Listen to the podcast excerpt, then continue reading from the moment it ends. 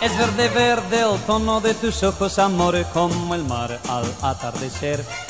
Es verde, verde el tono de tus ojos, amor, como las hojas de aquella flor. Ay, cariño, estoy pensando en ti porque quiero adivinar. ¿De qué color son tus ojos que brillando siempre están? Es verde, verde el tono de tus ojos, amor, como el campo al amanecer. Es verde, verde el tono de tus ojos, amor, como el tallo que empieza a crecer. ¡Hey! Uy, estoy pensando en ti porque quiero adivinar. Hola amigos, ¿cómo están? Yo soy Javier Figueroa Almaguer y les doy la más cordial bienvenida al especial de Halloween de verde.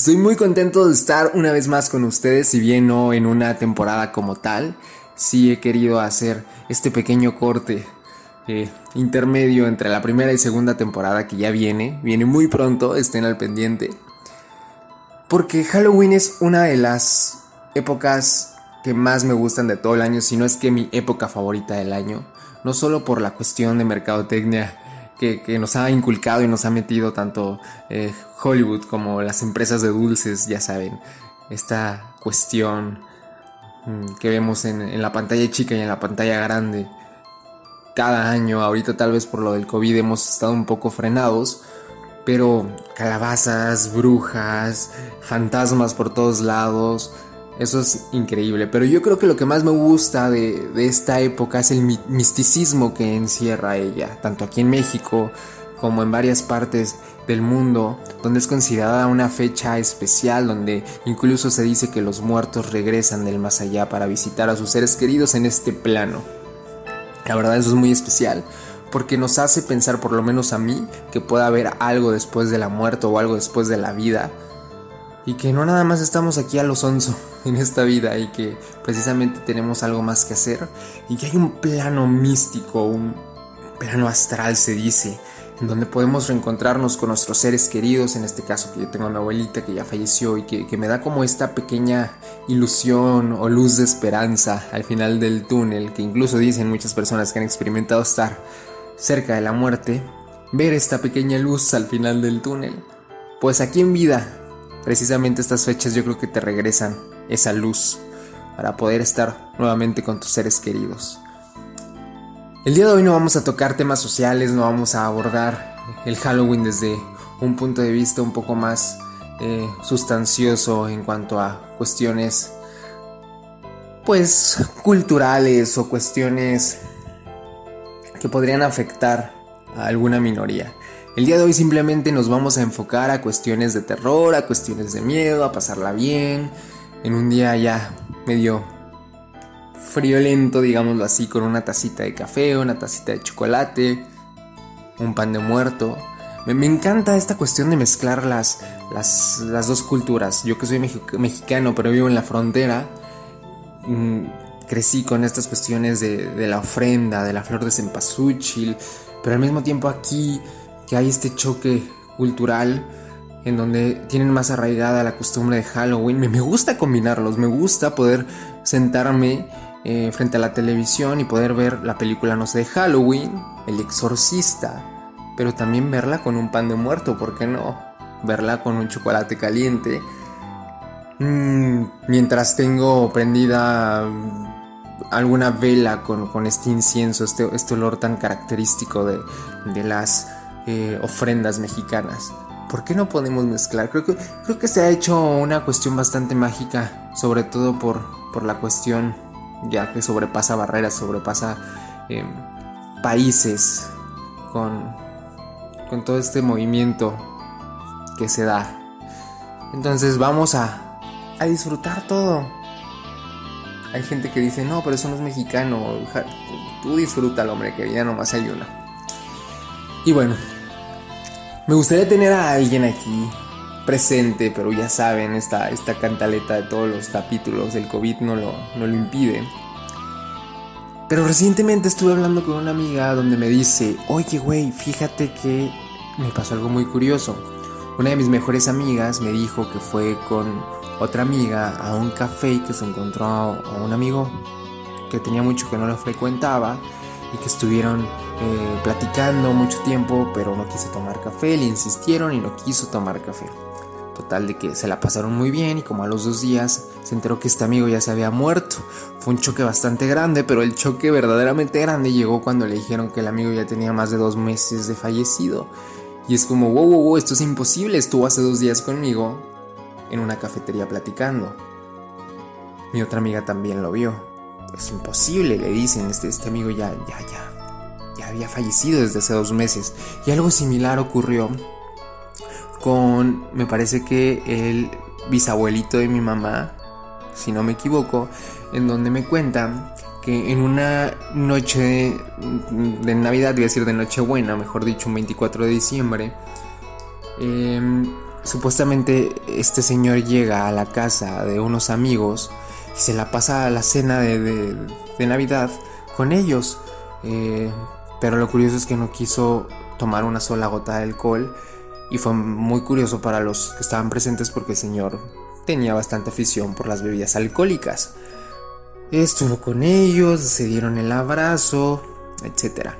A los 2-3 días estos amigos van a buscar al, señor a su casa y resulta que le dice la, esposa, que creo que era la bisabuelita de, mi mamá, pues que no, que ya había fallecido. Y ellos, no, ¿cómo cree? Pero qué triste, si apenas estuvo con nosotros cenando. Y le dijo, ¿cuándo? pues la noche de Navidad, el 24 de diciembre. A lo que la esposa le contesta, esto es imposible. Mi esposo falleció hace, no sé, dos, tres semanas. Y ellos, ¿cómo cree? Sí, falleció hace dos, tres semanas. Es imposible que haya estado con ustedes en la cena de Navidad. A lo que ellos contestaron, no, estuvo con nosotros. Lo único que, nos pareció bastante curioso es que no quiso beber alcohol. Y esto es algo que coincide con la historia de mi amiga, en donde el supuesto fantasma no quiso tampoco tomar café.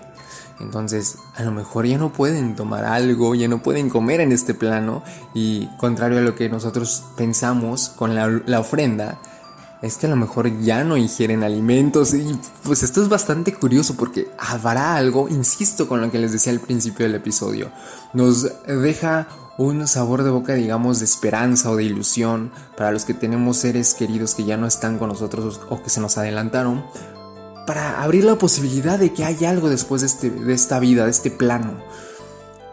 En donde incluso ustedes se pueden meter a YouTube y pueden buscar eh, viajes astrales y cómo salir de tu cuerpo, porque supuestamente en este plano es donde se encuentran estos muertos yo tengo bastante curiosidad con mediums o personas que hablan con los muertos. En este caso eh, hay un medium venezolano que se llama Ángel Gabriel Novoa y otra medium que se llama Teresa Caputo que sigo bastante en sus redes sociales y donde ellos aseguran que tienen este contacto con, con, las personas en este plano astral y donde precisamente nos dicen que en el otro mundo, por decirlo así, hay pues edificaciones, hay una vida tal cual como la que conocemos aquí, pero que simplemente como el nivel 2, nosotros estamos en el nivel 1, ese es el nivel 2 y todavía hay otro nivel que ya es el paraíso, en donde todavía tienen que pasar algunas digamos tareas o situaciones, pero donde tu conciencia ya es más abierta en aquel plano, porque precisamente sabes y estás consciente que ya hay algo más que incluso puedes tener contacto con tus familiares en este plano y es cuando a veces sentimos como escalofríos o que se nos mueven cosas o que se nos prenden cosas. Pero para estos mediums la mayoría coinciden lo mismo. Eh, las personas fallecidas solamente pueden hacer contacto con nosotros dos años máximo después de su muerte. Si tú sigues sintiendo el perfume de, tu ser querido o sigues sintiendo movimientos después de dos años de fallecido, puede, cabe la posibilidad que no sea tu ser querido y sea una entidad demoníaca. Y a todo esto quiero concluir con la Ouija, que me dan muchas ganas de experimentar con esta tabla, de jugar, de hacer contacto con algún ser querido. Y yo insisto, lo, lo reitero una vez más, yo lo hago con, con este fin de tener una esperanza para que después de que tú mueres haya algo. Yo lo hago con esa, esa ese fin, con, con, con esas ganas de, de tener la ilusión de que cuando me muera no nada más quede ahí mi cuerpo y que ya no hay absolutamente nada. Para algunos es mejor, dicen pues ya no hay nada, ya no sufres. Para mí no. Yo quisiera que esto valiera la pena y que haya algo después de la muerte. Ustedes han jugado con la Ouija, no han jugado con la Ouija, cuál ha sido su eh, experiencia. Para muchos es bastante inquietante que quien ha tenido la experiencia hay que saber abrir el juego, hay que saber, ah, saber cerrar el juego para no dejar entidades sueltas. Y pues bueno, me despido con este pequeño episodio especial de Halloween, sabiendo que esperan la segunda temporada con muchas ansias así como yo y que pronto va a llegar, pero solamente estamos esperando el momento adecuado para tener eh, invitados, para tener una segunda temporada con más sustancia, pero no se despeguen, hay verde para rato. Síganme en mis redes sociales como yo soy Javi, yo soy Javier Figueroa Almaguer y nos vemos en la segunda temporada de Verde.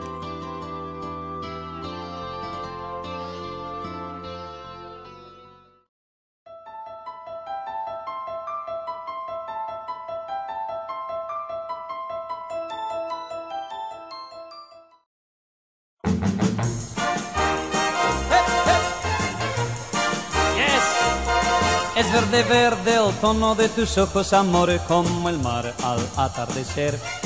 Es verde, verde el tono de tus ojos, amor, como las hojas de aquella flor. Ay, cariño, estoy pensando en ti porque quiero adivinar. ¿De qué color son tus ojos que brillando siempre están? es verde, verde el tono de tus ojos, amor, como el campo al amanecer.